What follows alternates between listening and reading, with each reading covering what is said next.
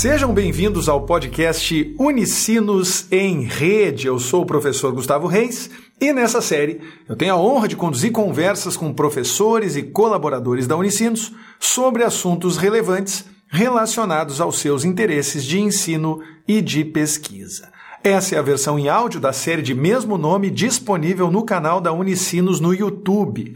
Não deixe de conferir se você quiser ter acesso a esse mesmo conteúdo em áudio e em vídeo. Nesse episódio, o sétimo da primeira temporada, o assunto foram as transformações nas organizações, negócios digitais e a vida online. Como se preparar para a digitalização forçada? Quais mudanças seriam temporárias e que outras teriam caráter permanente? Para responder a essas e a muitas outras perguntas, nós convidamos a professora Melissa Lesnovski. Melissa é graduada em arquitetura pela Universidade Federal do Paraná, MBA em comunicação e marketing pela ESPM e mestre em design pela Unicinos. Na Unicinos, Melissa coordena o curso de comunicação digital, a especialização em negócios digitais e a especialização em design de serviços e design de interação. É também professora na graduação dos cursos de design, comunicação digital, gestão para inovação e liderança e bacharelado interdisciplinar. A partir de agora, no episódio 7 da primeira temporada do Unicinos em Rede,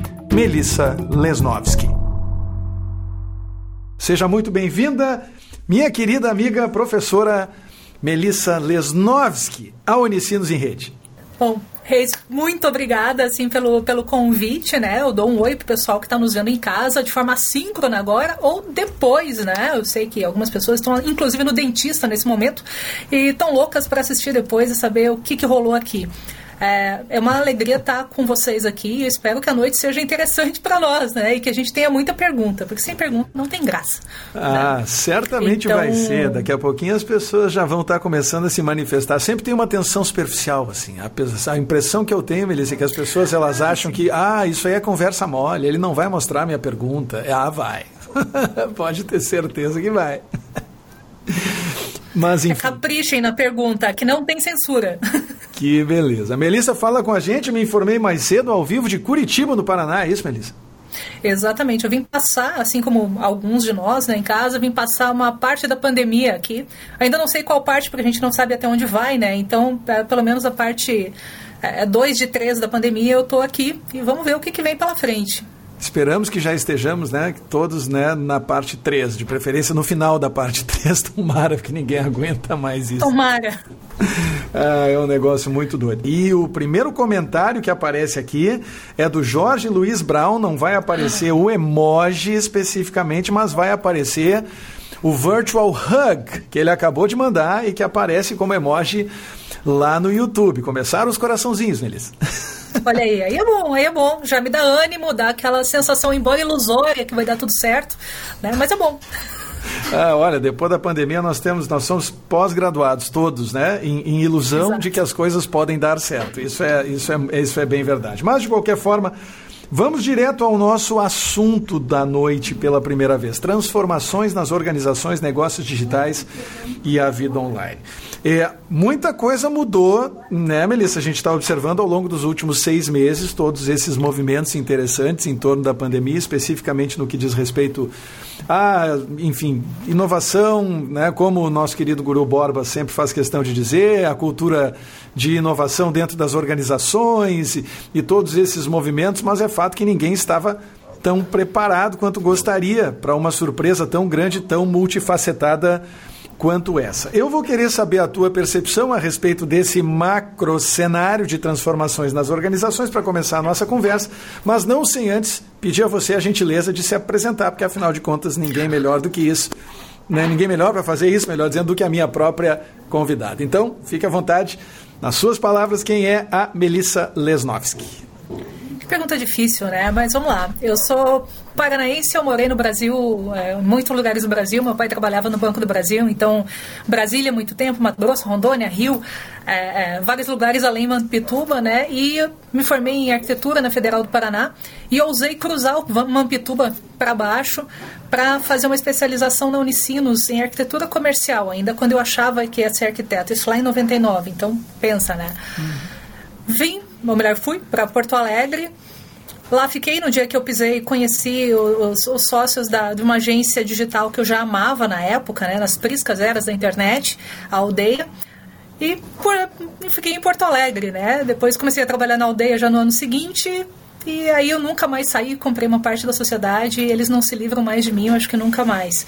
Então uma, a minha parte profissional, a minha carreira profissional, ela, embora eu me formei em arquitetura, eu desenvolvi na comunicação digital, no marketing digital, no design de interfaces, projetei muito site, muita plataforma na, nessa vida.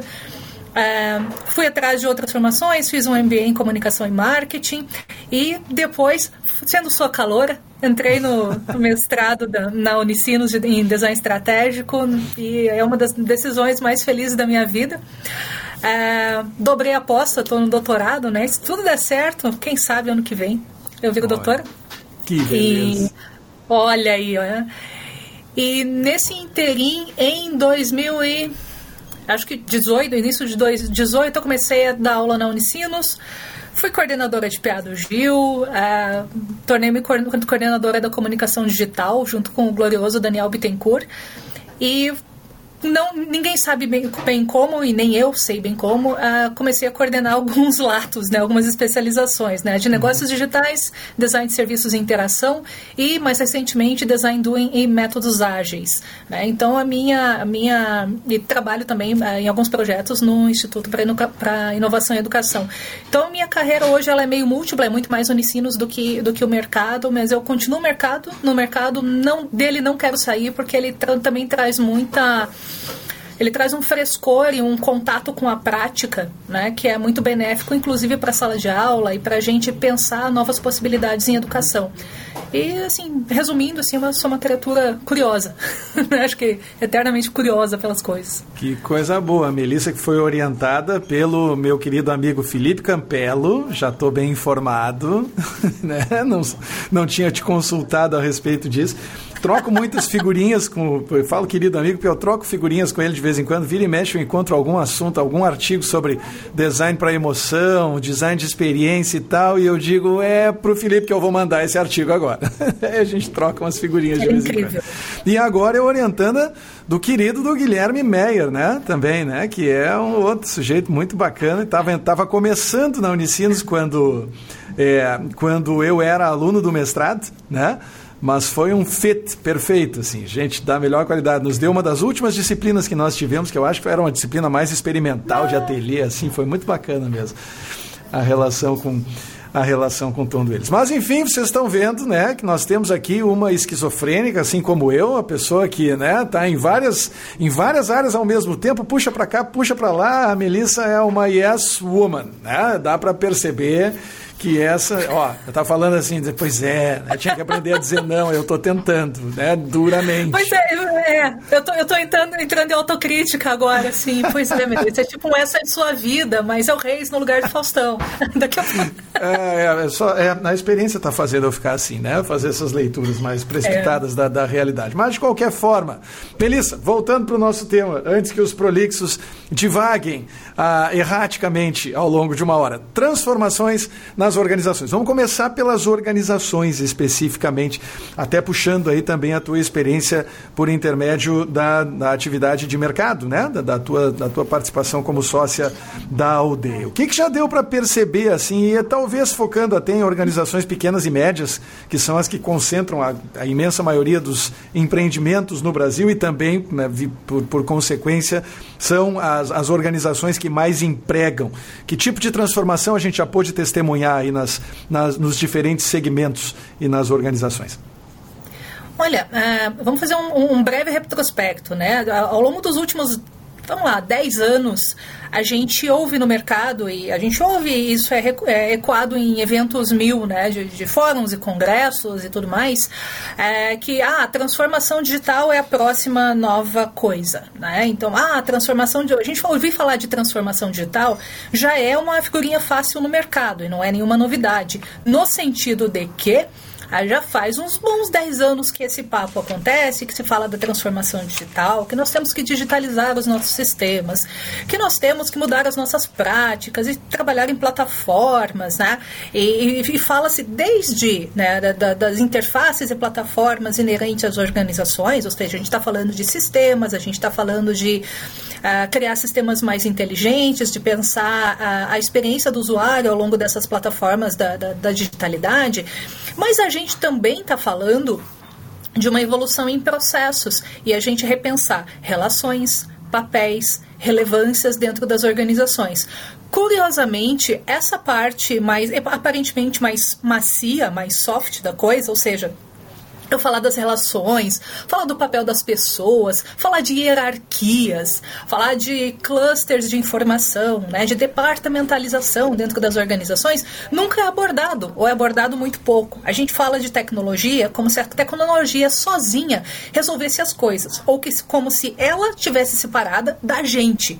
O que eu acho uma estultice, porque a tecnologia ela é completamente humana no sentido de que ela foi criada pelo humano. A tecnologia, exceto é, é, possibilidades de tecnologias alienígenas, e daí a gente abre um outro capítulo, de repente para uma outra live, adoro, inclusive, é, teorias da conspiração, mas ela é inerentemente humana. E no momento que a gente coloca uma barreira, né? Não, porque a tecnologia vai lá, é, ou ela é má e ela vai roubar meu emprego, ela desumaniza, ela aplana as coisas, e sim, há situações em que isso acontece. Por outro lado, ela ela tá desde que a humanidade criou o fogo produzido artificialmente, a tecnologia está com a gente, né? Ela é obra da invenção humana. Então, um, a gente não devia se assustar tanto, e dois, a gente devia olhar mais proximamente sobre como nós podemos potencializar o nosso dia a dia a partir dela. Esse enorme, enorme parênteses, né, meio que para resumir, como é que tem sido a, a, fala sobre a transformação digital nesses últimos anos. Né? Há muita desinformação, há muito deslumbre, há muito medo e há muito. É, é, esperanças inocentes demais como se a transformação digital fosse uma nuvem de glitter, né, ou um glow nas organizações, como normalmente são as comunicações de, de congressos da área, é, achando que a tecnologia sozinha vai resolver as coisas. E a gente ficou nisso, né, falando da transformação digital e praticando ela, fazendo como assim, ah, eu coloquei tal plataforma, eu contratei um software service, né, uma, uma, uma plataforma por assinatura, para resolver a contabilidade da minha empresa. Eu fiz a transformação digital. Olha, a gente pode ter dado alguns passos e eu, eu nunca vou dizer não a isso e parabéns que fez isso, foi uma grande coisa, eu fiz, estou feliz. É, mas não é só isso. A gente tem muito mais pela frente. E quando a pandemia se instalou e a gente foi de forma forçada a fazer home office, aqueles de nós que, que não faziam, e a adotar meios digitais para colaboração, né? e, e a fazer reunião remota sempre, e a dar aula remota sempre e entender que talvez os tempos no remoto sejam diferentes dos tempos no presencial ou que a, a, gente talvez não tenha percebido algumas sutilezas no presencial que no remoto a gente sente, a gente viu que a gente foi catapultado a tipo, um novo level, um novo nível nesse jogo da transformação digital, sem que a gente tenha desejado entrar. A gente simplesmente foi. Alguns foram de uma forma mais tranquila, outros foram de uma forma mais abrupta, alguns ainda estão lambendo as próprias feridas, assim, da, da, né, da, da entrada na, na atmosfera, porque foi difícil e está sendo. Então, uh, eu acho que é um excelente momento para a gente falar dessa transformação. E aí a gente vai perceber que o momento em que a gente grita mais não é o momento é, da, é da tecnologia em si, de ah, aquela, essa plataforma funcionou ou não funcionou. Onde dói mais é na nossa adaptação a isso, né? E nas reflexões que a gente, que, que a gente faz sobre isso e nas implicações que a adoção dessas tecnologias trazem no nosso dia a dia. Então, sim, é, estamos coletivamente assustados. Tivemos avanços muito grandes, aprendemos muito em relação a home office, em relação a, a, a reuniões online, em relação à temporalidade delas em relação a quanto tempo a gente gasta em uma reunião presencial com amenidades, né? E hahaha, e cafezinho e tudo mais. É gostoso? É Mas será que tem que ser sempre assim? Há outros, outras maneiras de a gente conduzir? Então, uh, fechando do meu segundo enorme parênteses, diria que a gente foi provocado a sair de uma zona que não sei se de conforto, mas de amortecimento, com certeza, em relação às transformações. E agora a gente está vendo ao vivo em cores o quanto essa transformação digital, forçada ou voluntária, ela causa no, no modo como a gente faz as coisas. Não é só mudar para a muda tudo. Né? Muda a temporalidade, muda a relação de poder, uh, muda o significado das coisas, mudam conteúdos, muda tudo. Eu tô. Ó, toda vez que eu olho para baixo aqui, eu faço questão de esclarecer. Eu sou um bom aluno, eu tomo nota de um monte de coisas, tá? É, para evitar que as pessoas pensem que, ah, tá no WhatsApp, tá espiando outras coisas. Não. Tem várias telas ao meu redor aqui para eu monitorar. O YouTube, o Facebook, né? Às vezes eu fico com o olho meio seco. Mas na maior parte do tempo, Melissa, eu tô tomando nota aqui e, tô, e, e achei fantástica essa referência a, um, a uma certa dose de romantismo relacionada né, à transformação digital. Deslumbre, medo, esperanças não realistas. Né? Uh, eu, eu, eu sei por experiência também que muitas dessas ferramentas que, de certa forma, geraram um deslumbramento inicial, né, quando antes das pessoas começarem a sofrer de fadiga do Zoom e de todas essas questões que, enfim, surgiram também quase que tão rapidamente quanto a pandemia, é, a imensa maioria das ferramentas que pertencem a essa categoria já tem pelo menos 15 a 20 anos de amadurecimento de, de uso intenso em muitas circunstâncias, especialmente no universo do desenvolvimento de aplicativos, enfim, né, no, no universo da cultura digital propriamente dito. Mas talvez seja legal para gente, é, a gente trazer valor para quem nos assiste agora, a gente dar um passo atrás e tentar definir, se é que isso é possível de alguma forma, ou pelo menos identificar alguns elementos que são comuns, aquilo que nós classificaríamos como uma, como uma verdadeira transformação digital e que naturalmente se expande para muito além do, da simples ativação de determinado serviço na nuvem ou alguma coisa do gênero, né? e a pessoa possa colocar o check no checklist e dizer assim: beleza, agora transformei digitalmente a minha empresa. Como é que a gente poderia fazer para dar uma noção, ainda que preliminar, para quem está enveredando ou pelo menos começando a se debruçar sobre esse tema, Melissa? É, é que pergunta mais desafiadora e ampla, né? Porque não, não há muito limites para isso. Mas a, a, gente pode. A gente pode olhar pelas. Vamos, vamos ver se eu, eu enjambro uma maneira de, de, de gente decupar isso em, em, em, em blocos pragmáticos aqui. É, a gente pode pensar. Normalmente a gente começa assim: vou colocar um sistema para resolver tudo isso, né? Uhum. Na minha empresa, vou botar um e-commerce, porque o e-commerce vai resolver a minha vida, né? Ou como se é, quantas vezes a gente já não ouviu isso, né? É, e quando a gente coloca, vou, entre aspas, colocar um e-commerce, né? Significa uma série de procedimentos e relações e decisões e dinheiros, né? E custos, né? E, e tempos de desenvolvimento. Então, o que que eu, primeiro, o que eu quero com aquilo, né? A gente começa a tentar, em vez da gente, ah, tenho que botar um e-commerce, sim, mas para quê? Exatamente. Você vai vender online? Para quem você vai vender online. Essa pessoa está online, para começo de conversa, quando, onde essa pessoa está online, uh, quais são os meios de pagamento preferidos dela, o que exatamente você vai vender. E uh, em vez de a gente aderir de uma forma meio prematura e romântica, como você colocou, né, a, a a, a, a, transformação digital, a tecnologias, né? Essa transformação ela tem que passar por uma série de perguntas, porque não é tecnologia pela tecnologia, né? É a gente adequando isso a uma série de relações. E quando a gente vai puxando o fio do e-commerce, a gente começa a ver, olha, não é só contratar uma loja virtual, você tem que fazer uh, contrato com instituições de pagamento, você tem que definir os meios de pagamento. Ah, mas isso já não vem configurado? Não, você é que escolhe. Né? Alguns vão, ser, vão te dar uma taxa maior ou menor.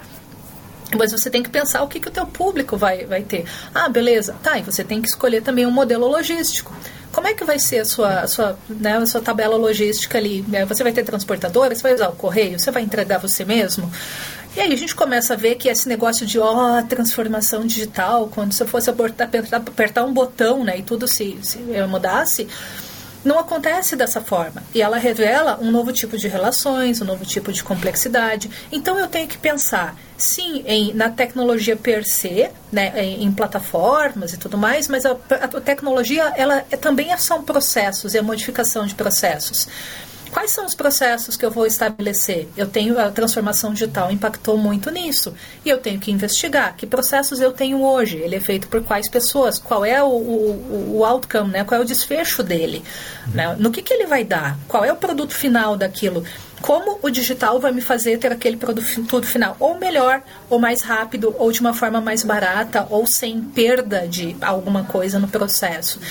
Então, uh, olhando assim, tentando, tentando fragmentar, a gente vai olhar para, uh, talvez não talvez o primeiro olhar não seja para a tecnologia per se, para a plataforma. Eu vou olhar primeiro para processos, né? olhando qual é o resultado que eu desejo dessa operação toda, quais são as pessoas e as suas especialidades que estão envolvidas ou que eu preciso ter para colocar isso em andamento. Mas, profundamente, eu estou mexendo em relações. Se eu fosse resumir tudo isso, a transformação digital é muito mais sobre relações sendo remodeladas, às vezes de uma forma brutal.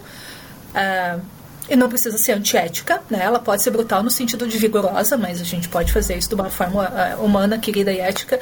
Uh, as relações antes de todo o resto, né? A tecnologia vai acompanhar as relações, né? E não, e não o contrário. Isso me faz lembrar de uma anotação que a professora Karine Freire colocou na capa da, da do, do meu texto de qualificação uh, cuja banca foi formada por ela e pela diva, professora Ione Bentes. Imagina a minha situação, Melis. Imagina, momento memorável, momento mágico da minha ainda incipiente trajetória acadêmica, né? E a Karine, ela era muito dura para ler, você sabe disso, você foi aluno dela também, né? É, ela era muito dura, muito rigorosa para corrigir os textos, né? os artigos, enfim, e eventualmente qualificações e dissertações, ela não deixava passar nada, né? E eu dizia, mas Karine, que, que que contundência, que, que, que é isso? E ela dizia, não, sempre, sempre rígida, sempre dura, porém com doçura com doçura. Eu estou pensando nisso agora quando você faz essa referência ao mundo das relações que mudam de maneira brutal, porém, essa mudança pode ser promovida com doçura, Melissa. Essa é a palavra. Porque muitas vezes as pessoas não estão preparadas e, de fato, elas acabam se desestabilizando.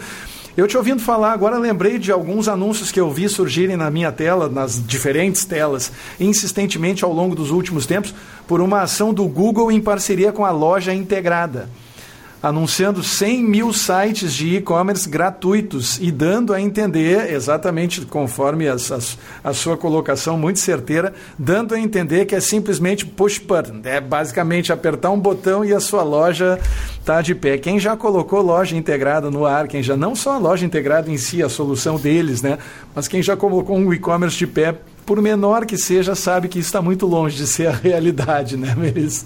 A realidade é sempre mais dolorosa do que, do que a ficção científica. Como é que no teu ofício, a curiosidade pessoal minha agora, no teu ofício de mercado, junto à aldeia, como é que vocês contornam essas expectativas não realistas? Como é que isso funciona na prática do dia a dia? Para que a pessoa entenda que as coisas não acontecem por um passe de mágica com doçura, né? Excelente. mas, é, mas, essa conversa ela começa desde, o, desde a primeira, primeira reunião, né? Olhando assim, a pessoa liga para lá, ou mais frequentemente, pouca gente liga, né? Ainda bem, hoje em dia manda, manda mais mensagens e e-mails e tudo. Vamos conversar, vamos. E nas primeiras, assim, olha, eu quero colocar uma loja virtual. Ah, lindo, né? Mas uh, vamos falar mais sobre isso. E começando, assim, um longo processo de, de, de, de eh, alguns chamam de briefing, né? Mas é um, é um, é um diálogo reflexivo constante, tentando entender, assim, quais são os objetivos da pessoa. E em um determinado momento, alguns eu desaconselho. Eu falo, não faça isso. Uhum. Não, pelo menos não agora, vai dar errado. Né? É, é, tem muito mais coisa em jogo e você vai entrar muito fragilizado, vai entrar com vulnerabilidades na sua operação. Né? E, e, não adianta entrar assim, é pior, vai sair com menos dinheiro do que entrou. Então, uh, não faça. Então, primeiro, assim, pra, é, é, além da a, a, contundência necessária, né, com a polidez, mas também uma a, tentando ser assim brutalmente honesta com, com quem procura, né, e ética, uhum. né? Olha, se vai dar errado, mesmo que eu ganhe dinheiro com essa com essa operação, isso não me interessa porque eu vou estar, tá, um, vou estar tá causando mal para outra pessoa que não está nos planos, né? É, e dois, é, não é assim que o mercado tem que funcionar. É, é, ele tem que ser ético, tem que ser, ser, ser honesto e, e visando a, a, melhoria de todo, das condições de todo mundo que está envolvido.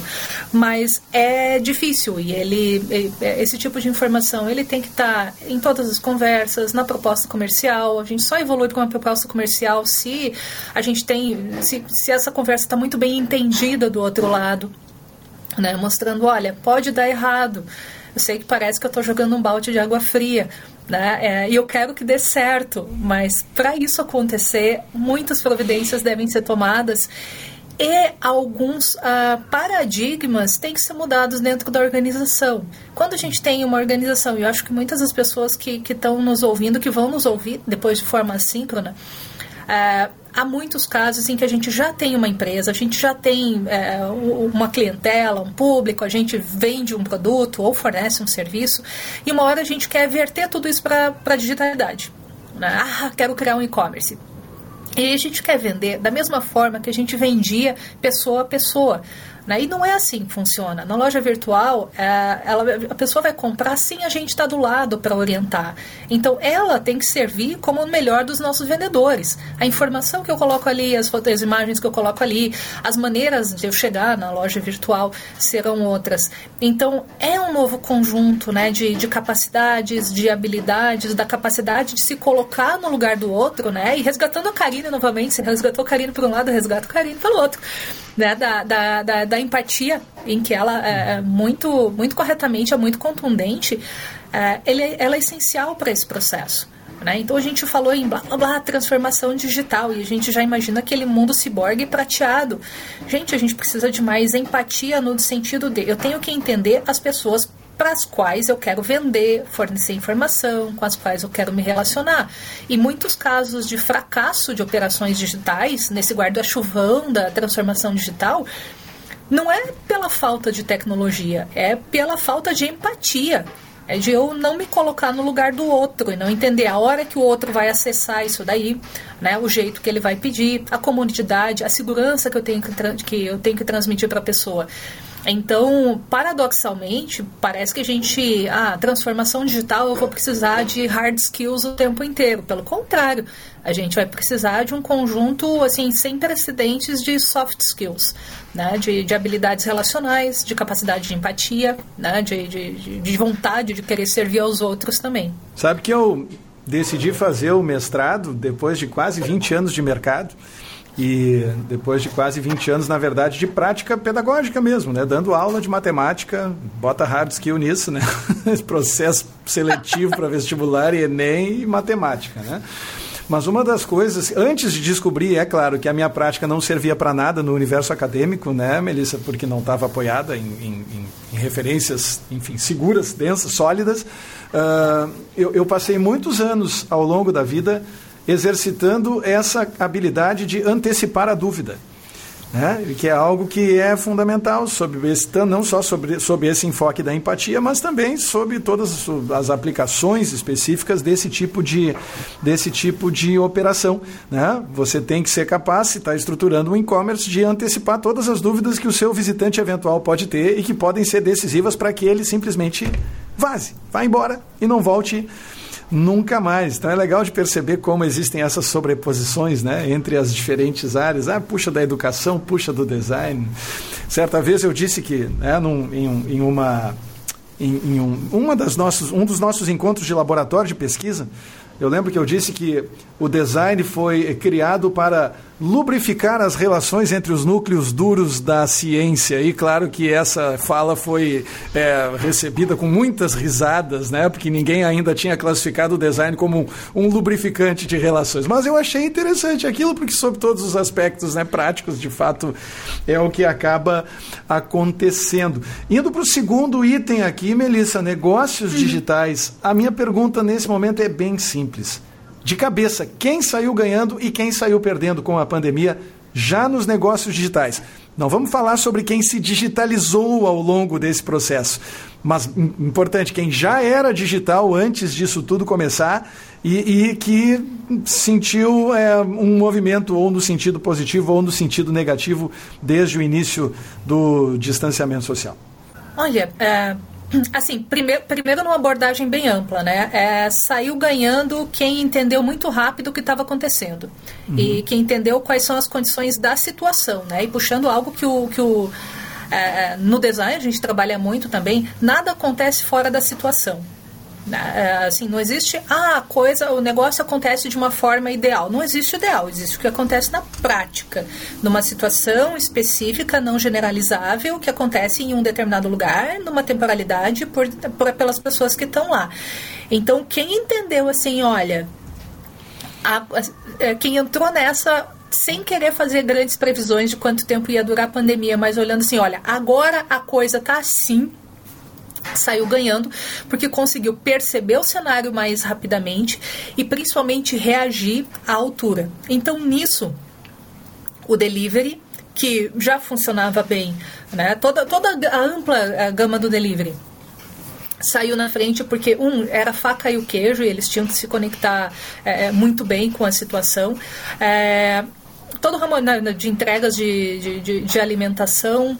Ah, olhando assim, outros ramos tentaram, assim, falando assim, não dos que não se, dos que se digitalizaram, os que já eram digitais, assim, e, e fizeram ajustes nos seus modelos de negócio, né? O Tinder, por exemplo, né, que talvez alguns dos nossos usuários agora, né, das pessoas do nosso público conheçam, né? Claro que não são muitos, a gente acredita. Ele também se modificou, porque ele trabalhava numa base de encontros local, né? E quando se tornou, pelo menos no pico do isolamento social, se tornou impossível as pessoas se encontrarem presencialmente, ele liberou uma função de um passport para as pessoas do mundo inteiro poderem se conectar e dar matches.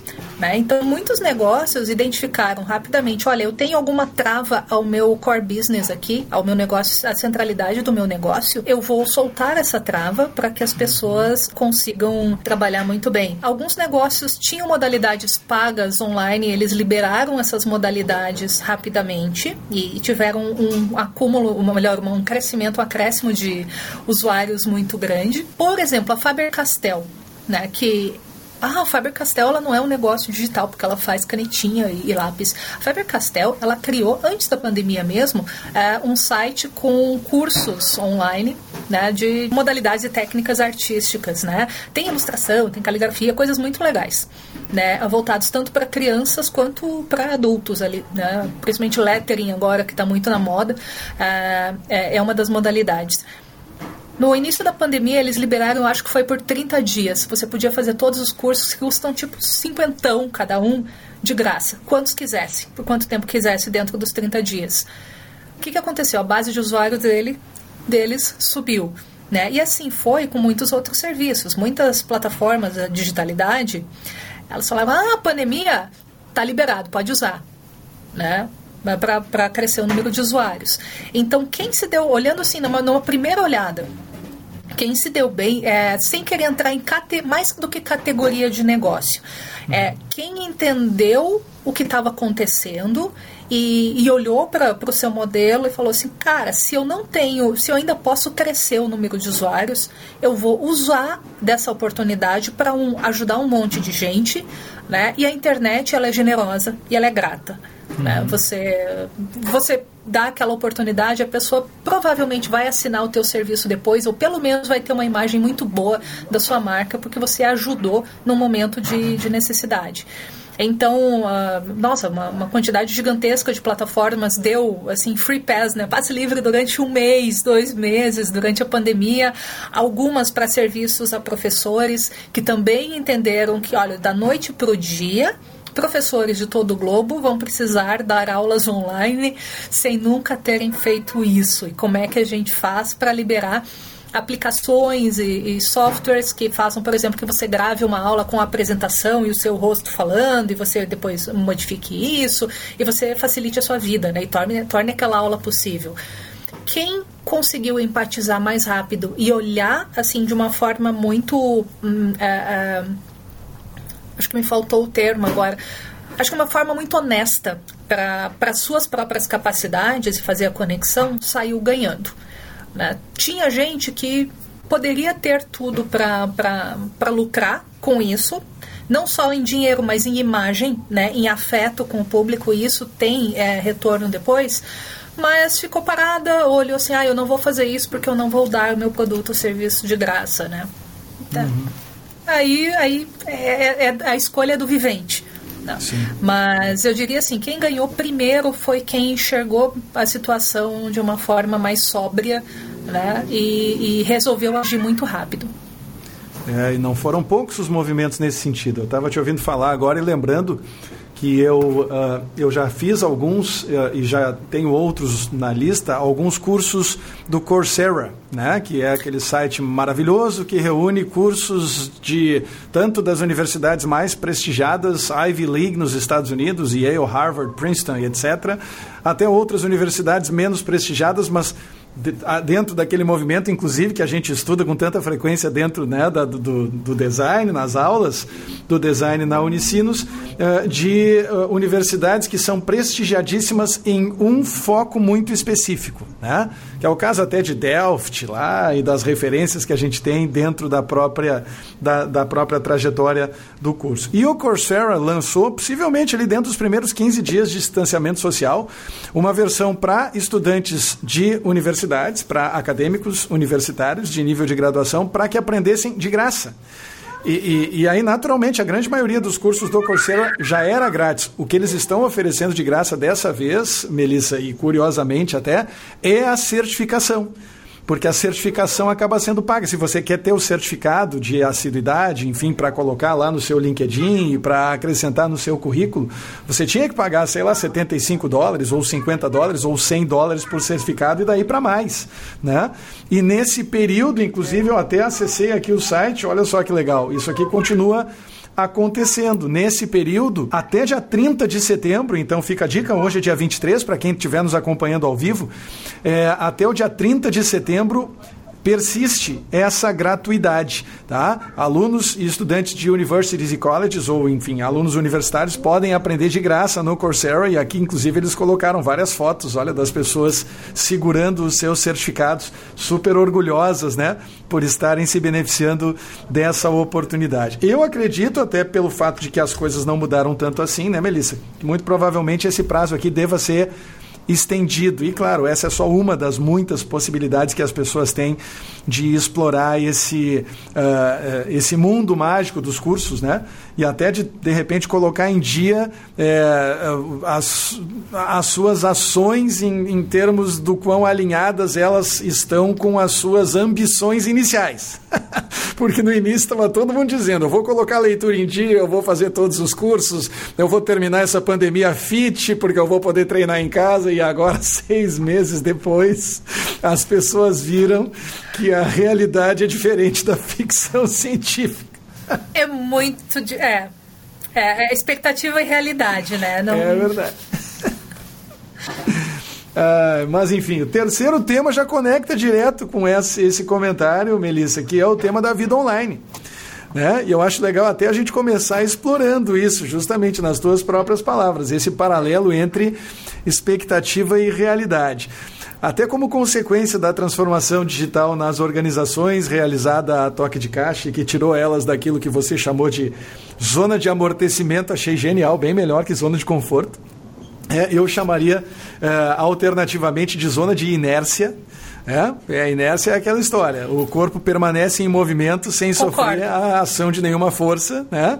Ele continua simplesmente se movimentando na mesma direção, no mesmo sentido, em MRU, e as pessoas estão felizes né, se não encontrarem nenhuma resistência. Eis que vem a pandemia e o tsunami pega todo mundo de lado, e aí? Como é que a gente vai continuar seguindo em frente? Né?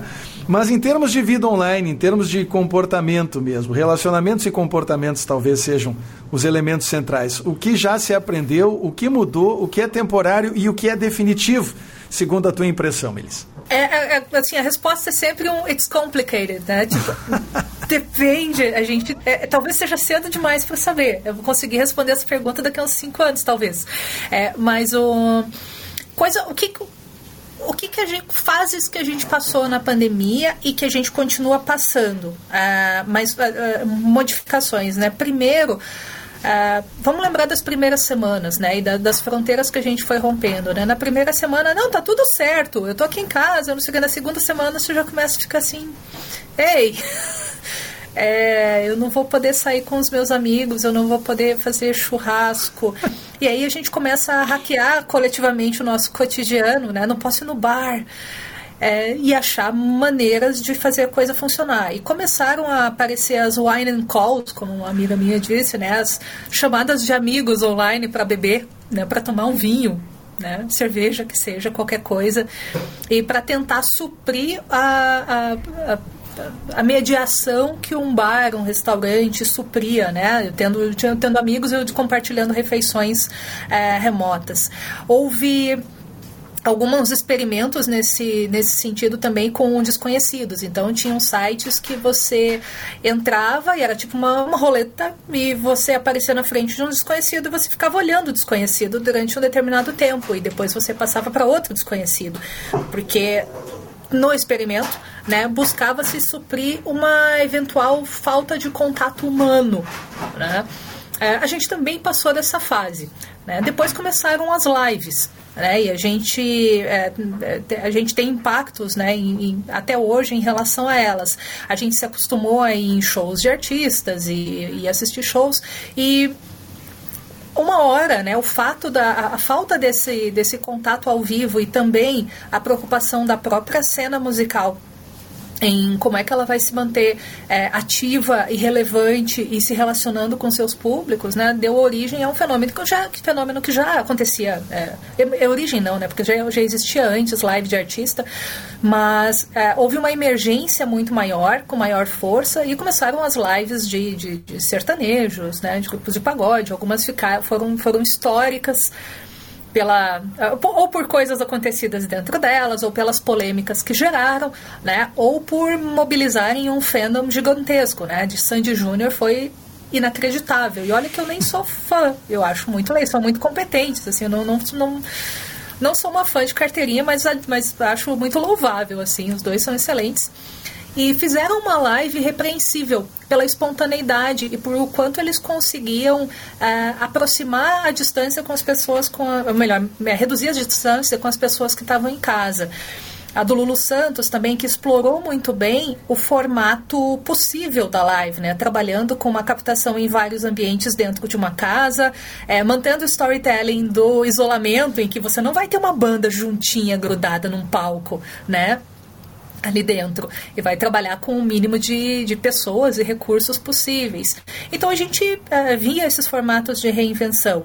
Outra coisa que, que, que, surgiu com bastante força e conectando também quando você levantou a lebre do, do Coursera, o quanto a gente se iludiu achando que a gente ia sair tipo com né, sair, sair doutores dessa pandemia, que a gente ia estudar o mundo é, todos seríamos polimatas e, né, vamos lá. Ao mesmo tempo em que né, a gente vai assim, ah, vamos fazer curso online como se for, né, como nunca antes, a gente também começou a frequentar webinars, né, e, e as uhum. lives do empreendedorismo. Então, também o cenário de negócios, ou do, o grande campo do empreendedorismo, ele foi é, modificado. A gente não tinha mais evento presencial, então a gente começou a ter congressos online e web, webinars para tudo quanto é coisa que já existiam, mas se tornaram é, tão numerosos que também causou um amortecimento. Assim, a gente não aguenta mais ver aquilo. Uhum. Né? A gente vai em um ou outro que nos chamam mais atenção, mas se a gente pegar agora o, o meu WhatsApp ou o teu, eu garanto que você está recebendo também uma enxurrada de webinar de das coisas mais bizarras possíveis nesse mundo e que não são relevantes para a gente. Né? Mas a oferta ficou grande demais. Então agora a gente está lidando com uma ressaca. Né? Como é que a gente vai se diferenciar? Quem faz evento, quem, quem, quem precisa de webinar para viver, né? como é que a gente vai se diferenciar nesse mar? E a gente foi ressignificando as nossas práticas, as nossas relações, criando festa de aniversário remota, articulando com negócios on, off, offline, né? Vamos dizer, quem é que é offline? Acho que ninguém é offline hoje em dia, né? Se você vende pela internet por qualquer meio, você também já é online. Então, alguns fornecedores, por exemplo, de coisas para festinhas de aniversário, salgadinho, docinho, bolo eles sacaram muito rápido que não ia ter mais uma festa com a galera toda em uma casa e eles oferecem um pacote em que você tem o teu e o que você que eles vão entregar na casa dos seus convidados. Aí na hora da festa todo mundo se conecta na sua plataforma de comunicação favorita, né, um Zoom da vida que seja, uh, e fazem o parabéns e a festa ali. Eu participei é, ativamente de muitas festas de aniversário na pandemia e fui muito feliz com elas.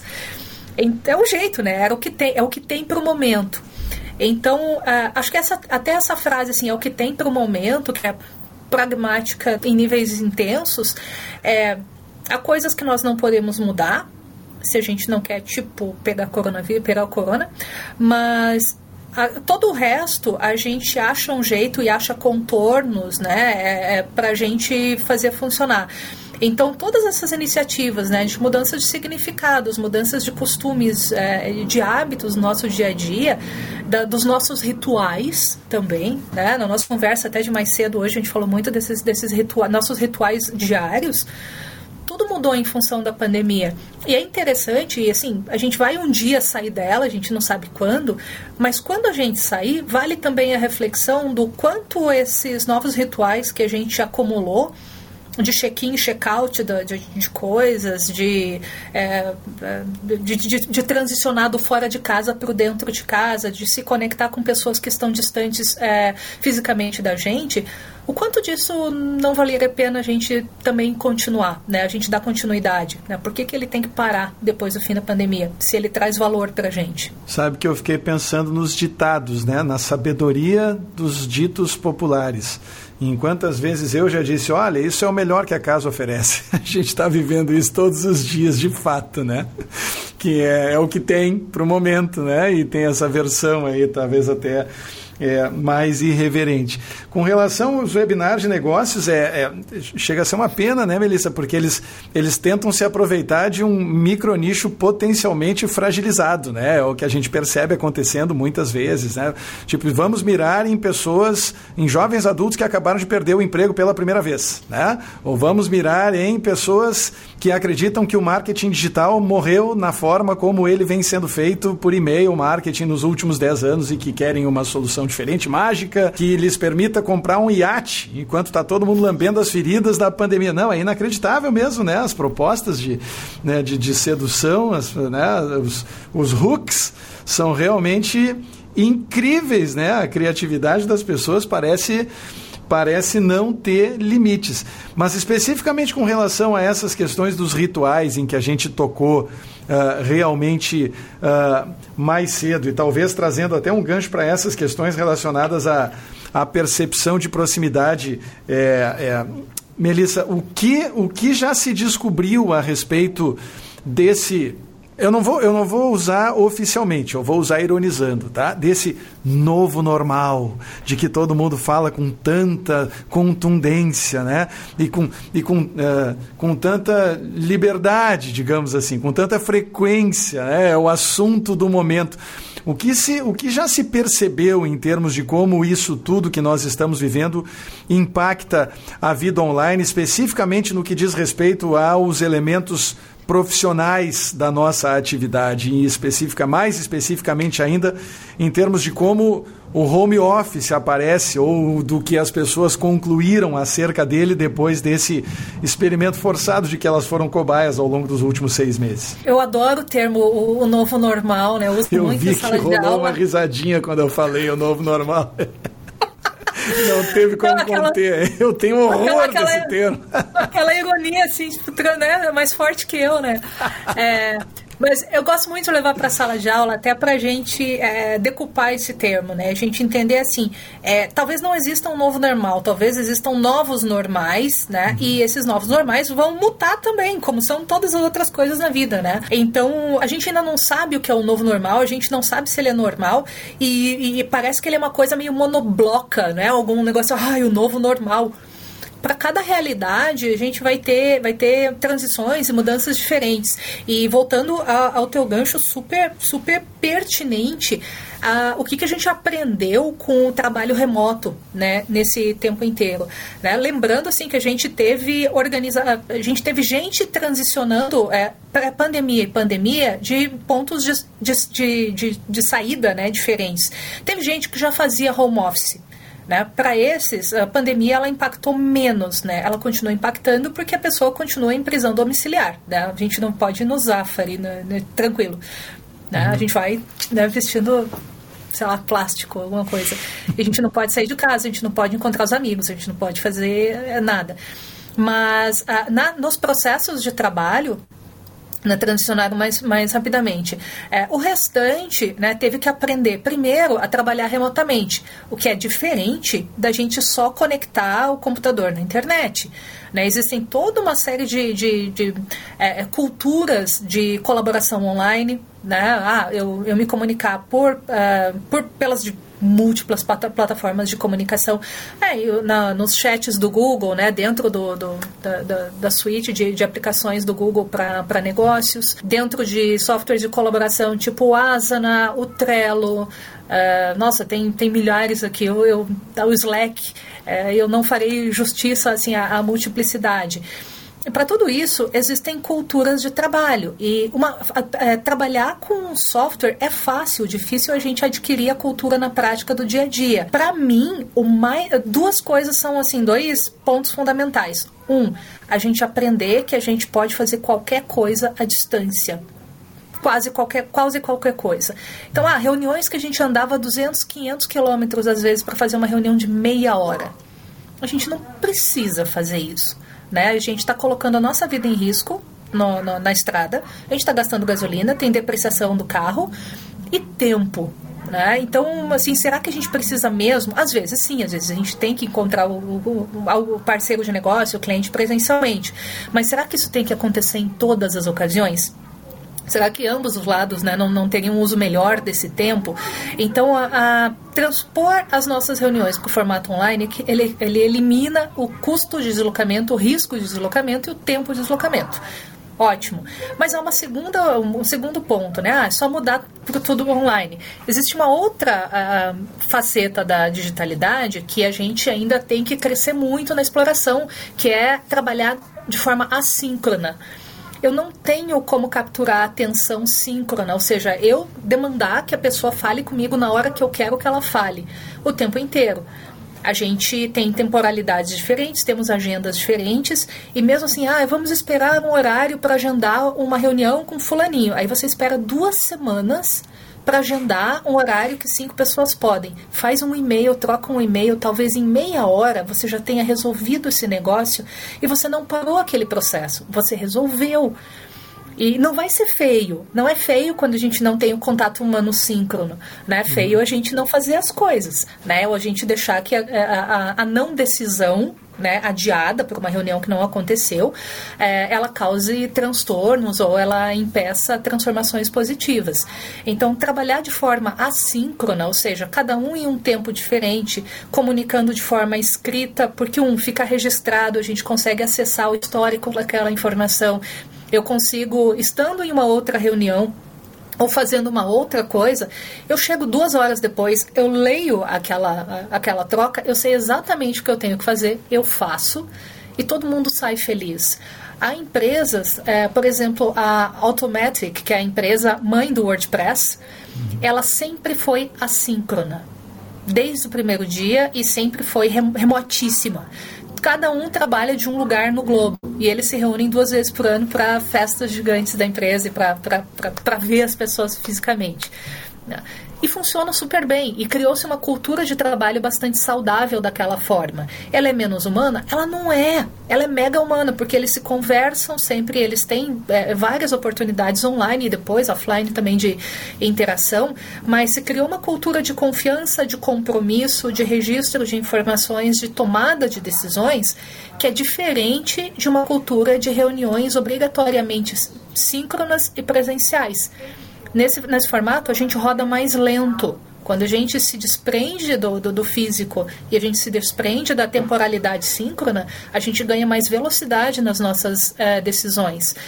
E sem querer parecer apocalíptica, mas uh, os, os, grandes players mundiais estão trabalhando de forma assíncrona. Uma hora, o nosso concorrente vai, que quer, qualquer que seja o nosso ramo de negócio, ele vai trabalhar de forma assíncrona e de forma remota e distribuída, tendo os melhores profissionais, independente do lugar de onde eles trabalham. Imagina que a gente tem o melhor, sei lá, falar do desenvolvimento porque é, é, é o meio clássico né, da, dessa cultura. O melhor desenvolvedor do mundo, ele quer morar no Recife, né? E eu, eu, eu, eu tô aqui em Porto Alegre, minha empresa é aqui, ou ele quer morar, sei lá, em outro país, ele quer morar no Uruguai, ele quer morar no Japão, e ele tá super feliz com isso. E ele quer trabalhar comigo. Né? Eu vou deixar de trabalhar com ele porque ele não está aqui junto. Eu quero as melhores pessoas, eu quero as pessoas mais aderentes à minha cultura corporativa. Então, uma, é, um efeito colateral é, da pandemia essa descoberta de que o assíncrono ele, ele pode render bastante. É dolorido mudar para ele, é, porque pare, é, é também uma, um rompimento de relações de poder, de eu poder determinar onde as pessoas estarão. Né? Vamos fazer uma reunião. Eu estou mandando todos vocês estar em um determinado lugar, não importa onde vocês estejam, deem um jeito de se mudar para lá, de, de, de, se deslocar. Então mudam relações de poder, né? É, mudam expectativas, mudam tolerâncias. Então, conectando até, até as nossas primeiras falas nessa live, a gente fala da tecnologia, mas o mais difícil nesse processo é a gente transformar relações humanas, né? A gente baixar o nosso ego, né? A vontade de mandar os outros fazerem algo que eu quero em um determinado momento. Então, eu acho que. Eu não sei se eu viajei muito, talvez eu tenha viajado. Não, mas... pelo contrário, eu estou tomando nota de várias coisas aqui, Melissa. Tem uma de que eu me lembrei enquanto você estava falando. Tem um serviço que eu pessoalmente uso já há bastante tempo que se chama Help Scout. Ele é uma espécie de customer service, é uma camada de, de atendimento ao cliente que fica na frente do meu e-mail, né? E eu usava isso já na escola quando eu tinha equipe. Hoje eu trabalho sozinho e continuo usando porque é absolutamente maravilhoso para eu manter em dia os e-mails que chegam de pessoas que querem conversar comigo ou que mandam por intermédio do estúdio matemática e tudo mais. E uma coisa de que eu me lembrei que eu quero te mostrar em tempo real aqui é que quando a gente rola a tela do site do Help Scout até chegar no footer, até chegar na última parte. Essa linha está aqui há bastante tempo e o número de cidades vem aumentando. Está escrito assim: feito à mão em mais de 75 cidades ao redor do mundo, ou seja, é uma realidade do mundo do desenvolvimento há muitos anos, uma realidade que agora, claro, outros segmentos estão começando a perceber que, uh, que pode se materializar também né, no exercício dos seus próprios ofícios. E a outra coisa em que eu estava pensando aqui, Melissa, é que talvez o segmento que vai sofrer um dos mais um dos impactos mais severos justamente dessas questões relacionadas à presencialidade remota é justamente o segmento da educação. Porque ao longo de muitos anos houve e há até hoje uma exigência de frequência mínima nas atividades presenciais. Agora vamos parar para pensar: o que é estar presente? Será que estar presente envolve a presença física ou será que nós não poderíamos nos fazer presentes eventualmente na hipótese de estarmos viajando por uma circunstância de vida ou por uma, né, para visitar os parentes ou alguma coisa do gênero, simplesmente por intermédio de um dispositivo que vai estar dentro da sala em que a aula está acontecendo. E isso me faz lembrar de um episódio que eu vivi enquanto aluno do mestrado na Unicinos. Eu tinha uma colega que viajava muito por força do trabalho dela, né? E uma das disciplinas de 10 encontros você podia faltar dois. Se faltasse o terceiro, já não tinha 75% de presença e, consequentemente, estava reprovado automaticamente. Essa minha colega já tinha faltado duas vezes. E não havia nenhum sinal de que o professor aceitaria uma terceira falta. O que, que nós fizemos por iniciativa nossa? Nós conectamos essa colega no Skype, um notebook de um colega nosso, colocamos o Skype com o rosto dela aberto quando, aberto quando o professor entrou. Ele olhou todos os alunos e olhou na tela do monitor a cara, em tela cheia, a cara dessa aluna que não estava presente. Se ele aceitou ou não é outra história. Mas eu tenho certeza de que se isso acontecesse agora ou em 2021, eles, a leitura seria outra, né? E isso me faz pensar, não em, claro, é, o, a, aspectos positivos da pandemia, mas em transformações correlatas que podem resultar em consequências positivas daqui para frente. Qual é o teu olhar sobre isso, sobre essas questões da presencialidade remota, Melissa? E especificamente no meio acadêmico. Acho importante da gente aproveitar esse momento para trocar, trocar ideias a respeito disso também.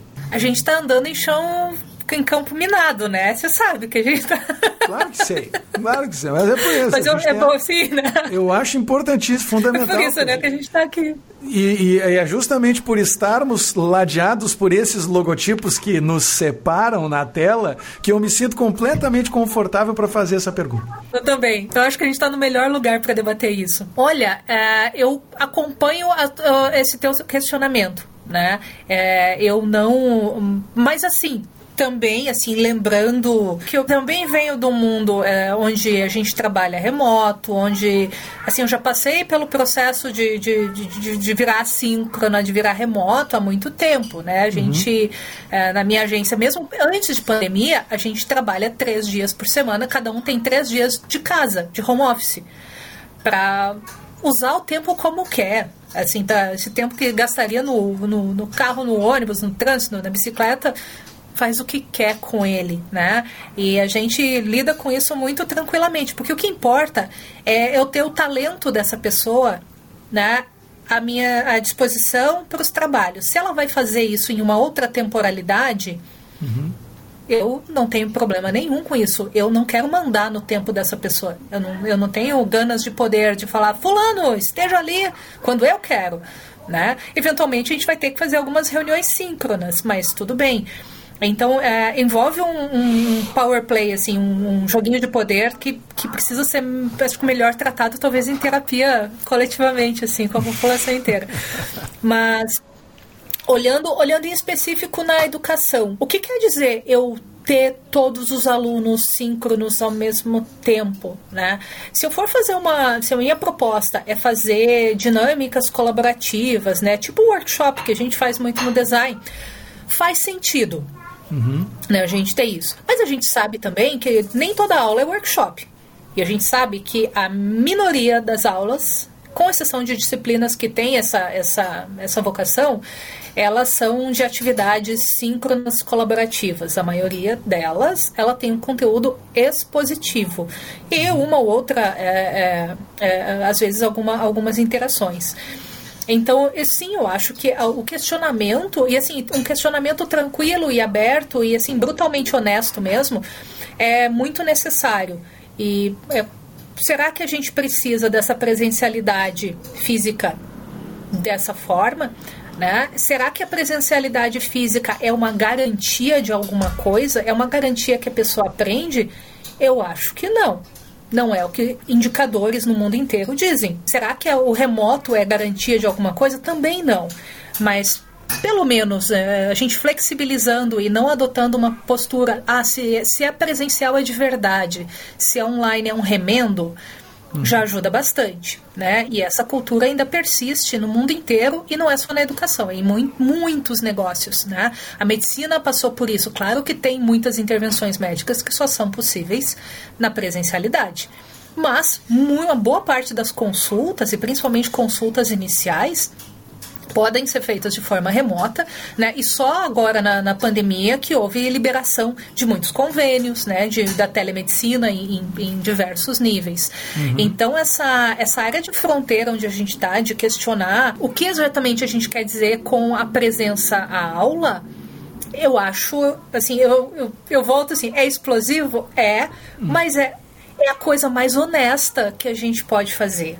Porque sem uhum. isso a gente não vai evoluir como, como, como, como mercado ou como indústria, né? Eu, eu falo mercado porque para mim mercado é algo ético se você o faz ético, né? Ele não é nem bom e nem ruim por ser mercado. É um campo que precisa ser, ser melhor abordado. Quanto mais de inclusão a gente poderia garantir e o quanto uh, a gente precisaria garantir equipamento para pessoas, precisaria.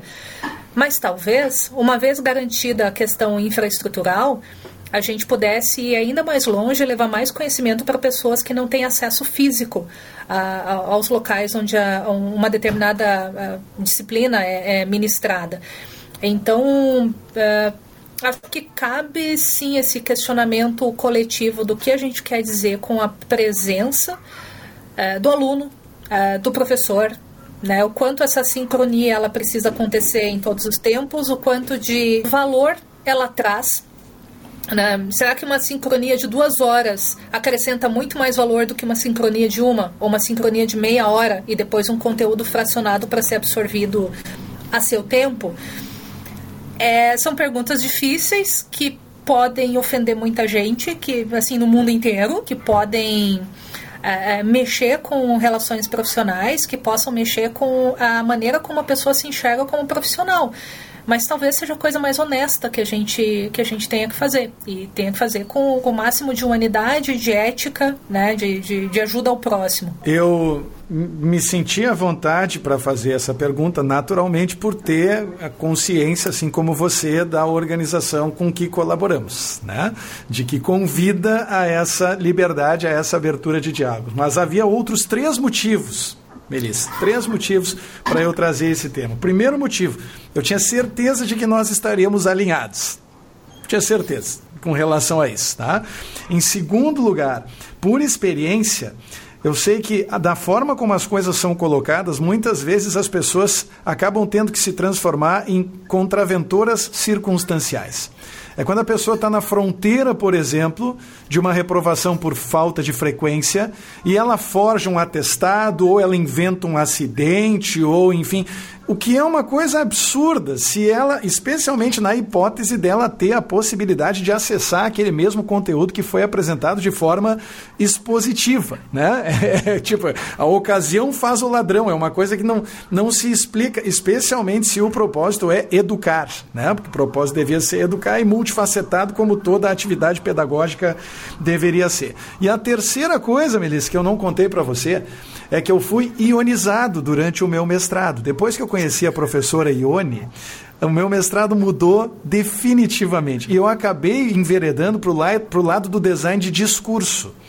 Eu me apaixonei pela linguística, pela semiótica e passei a me preocupar em como eu poderia produzir narrativas, é, na verdade, inserções nas narrativas dos professores, que eles uh, inserissem sabendo que estariam favorecendo a percepção de proximidade dos seus alunos em relação a eles. Né? E aí, nesse sentido, à medida em que eu fui me aprofundando nesses estudos, nessas questões relacionadas à percepção de proximidade, eu fui me dando conta de que essas atividades, elas são, que são relacionais na essência, elas não dependem de proximidade física.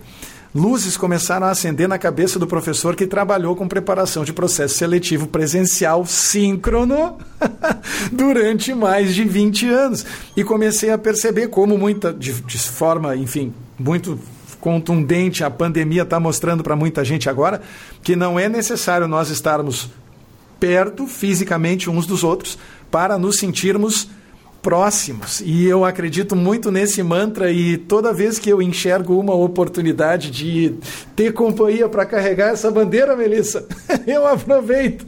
E foi o que eu acabei de fazer. Então te peço desculpa se a pergunta pareceu ousada demais num primeiro momento, mas ela era necessária. Mas eu adorei a pergunta. Eu, eu, eu, eu só, eu só, por algum momento, sabe quando você para, assim, você assim. Uau! A gente está discutindo isso. Não estou aqui para fazer pergunta fácil.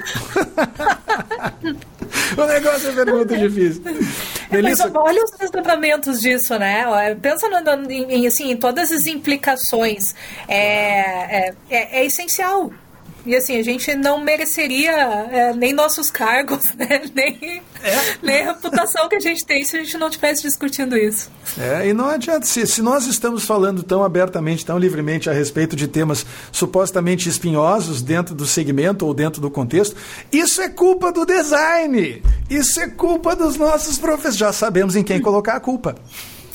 Eu sei, eu já eu vou escrever para uma série de pessoas, assim, falando assim, olha só, a culpa é tua. que maravilha. Melissa, como eu havia antecipado, o tempo passa rápido. Nós estamos a incríveis uma hora e doze minutos conversando nesse momento, então acho que é hora de encaminhar a nossa aterrissagem. Eu queria te agradecer muito em nome da Unicinos e mais ainda em meu nome, porque ninguém aprende mais do que eu, uma folha inteira de muitas anotações. Espero que tenha sido a primeira conversa de uma série, tanto em fórum oficial quanto em fórum extraoficial. Quero me colocar à disposição né, para que essas conversas continuem acontecendo. Agradecer pelo teu tempo, pela tua disposição, por emprestar teu brilho para essa conversa e abrir o espaço para as tuas considerações finais. Eita, considerações finais é sempre, é sempre uma cilada, né? A gente não ah! sabe o que, a gente vai falar. É, só cilada mas... nessa conversa. É só, só cilada. É, tô, tô, tô, tô, tô entendendo. É, bom, primeiramente, eu queria te agradecer assim pela oportunidade, pela conversa é, incrível, né? Não só aqui é, é, no ar, quanto também fora dele, e também pelas reflexões que são necessárias, né? E é legal é, sempre é, trocar ideias, assim, e a gente trabalhar na abrasão criativa, voltando a termos que a gente lidava com Borba, né? Magnífico na, durante as aulas. Né? É, segundamente, né, o chamado faça um mestrado em design, gente. Não é desmerecer os outros PPGs que são maravilhosos, né? Mas considerem, porque só tem gente legal, né? Os professores são incríveis e é, transforma a vida da gente. Né? Não sei para que lado, mas transforma de uma forma meio irreversível.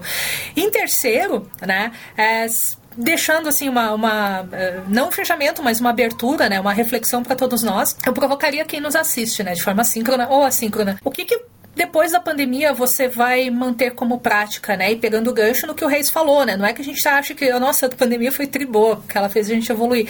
Mas já que aconteceu, que essas mudanças elas tragam crescimento pra gente depois, né? E que, que ajude a gente a valorizar mais algumas coisas, modificar processos que podem ser modificados, para que a gente tenha mais tempo de vida né, para a vida em si e menos para processos que poderiam ser feitos por uma máquina.